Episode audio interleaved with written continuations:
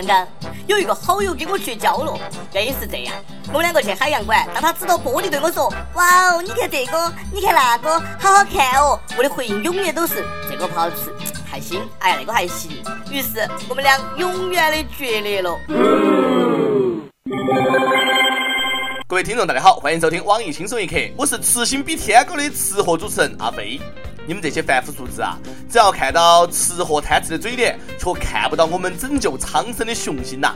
不信，证明给你们看。近日，河北平泉一个林场多年来呢，饱受松毛虫害的骚扰，剧毒农药、化学药品全都用上了，屁事儿不管，虫害反而越来越严重了。林场忍无可忍，亮出了终极武器——吃货，消灭不掉，那就吃了它。于是呢，将虫蛹送上餐桌。那下不仅遏制住了虫害，连发家致富的路子都有了。据说虫蛹供不应求，今年都推广到国外了。鸡肉味儿，刚脆，营养是牛肉的六倍。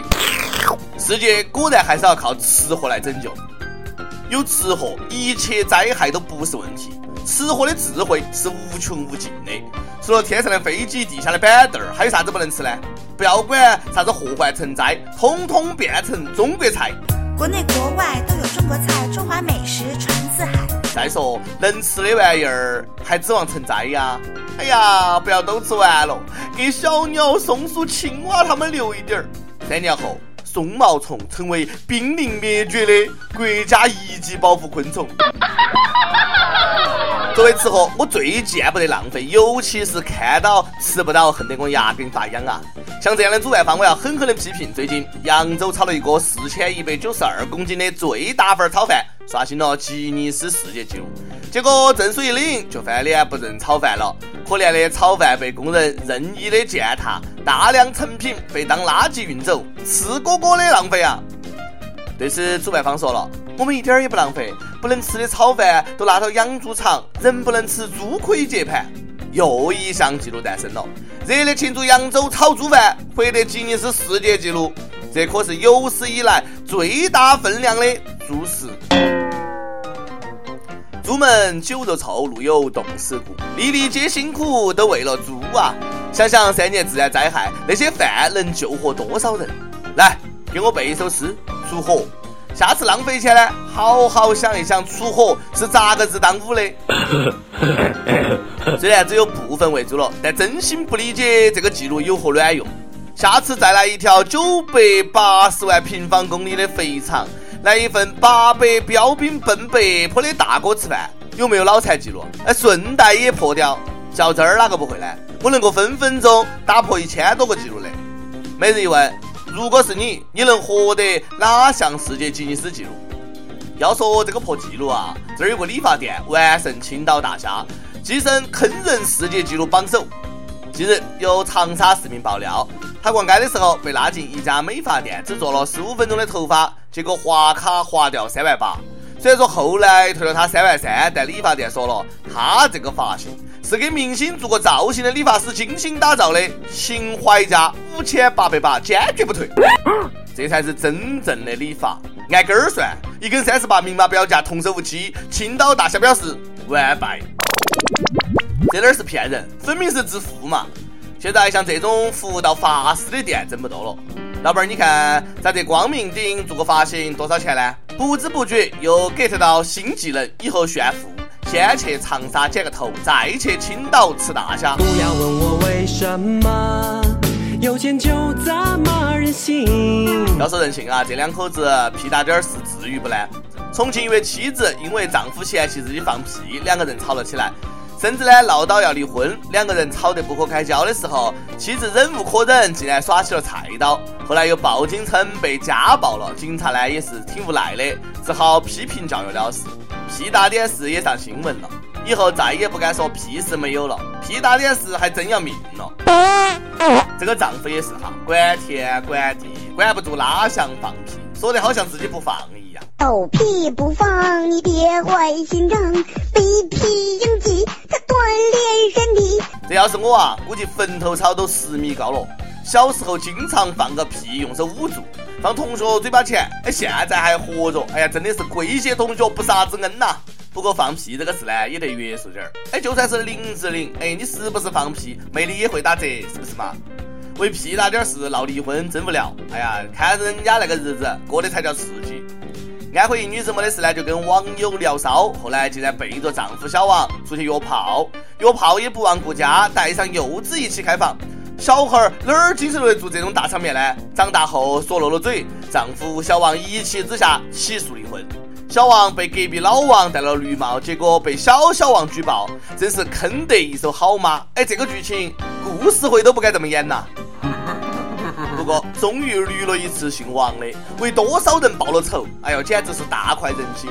隔壁家的王叔叔其实也不好当，你家小王始终比不上隔壁老王啊。但是你没得事带娃儿干啥子呢？哦，这个剧情我在电视里看过，带上孩子是做掩护，地下党都这样。知识从娃娃抓起，估计这个娃儿长大后啊，也是英才。结了婚的人不知道珍惜，你着结不了婚的人多着急吗？后来开封一女子最近挺揪心，要结婚了却领不了证，身份证、户口本手续都齐全，咋个就领不到呢？原来是这个妹子长得太漂亮，跟身份证上的照片差距太大，工作人员不给办，妹子委屈啊！这个身份证是她十六岁照的，当时还没有长开，也不会打扮，而国家的拍照水平，你懂的。女大十八变，越变越离谱，进化过快也有麻烦。就像我一个朋友，小时候是女的，长着长着就变成了男的，现在上厕所都是问题啊！这丑也不行，美也不行，办证难道还要验 DNA 啊？哦，我懂了，意思是你要证明你是你要交钱了。妹子不哭哈，不是长得太美，而是以前太丑，把妆卸了，他们分分钟给你办好。最近，东航西北公司的空姐也挺纠结。他们回到公寓之后呢，发现储物柜被打开，抽屉被拉开。原来趁他们不在，公司男领导带人进屋检查了安全卫生。空姐不乐意了：人不在，男领导咋个能私自进女孩的房间呢？检查不都流行提前通知吗？万一看到不该看的东西咋办？赶紧看看内衣丢没有丢，硬盘在不在，卫生间、卧室有没得探头。还好人不在，在的话就不好说了。下一步可能会有更深层次的检查，估计呢这也是领导福利。但查归查，完事儿后总得给人家归位嘛。不过我上学那个时候啊，宿舍儿子本身就代表没得隐私，估计大学四年，宿管大妈都能数得清我有几条内裤。说起宿管大妈，那是无人能敌啊！记得我有一哥们儿脾气特火爆，有一回呢，他电吹风被宿管没收了。拿把水果刀就去理论，结果回来的时候，水果刀也被没收了。每日一问，最后问，哎，说说那些年宿管的有趣事吧。跟帖 UP 榜，上去问你高考的时候数学好多分儿？火星网友说数学一直都是九十分上下，小学九十多，初中九十多，高中还是九十多。更伤心的是高考居然是九十整，感觉很屌的样子。嗯。不得不说，你的成绩很稳定啊！新加坡益友说，二零零六江苏数学高考一百四十八，听到江苏就给跪了，大神就是大神呐！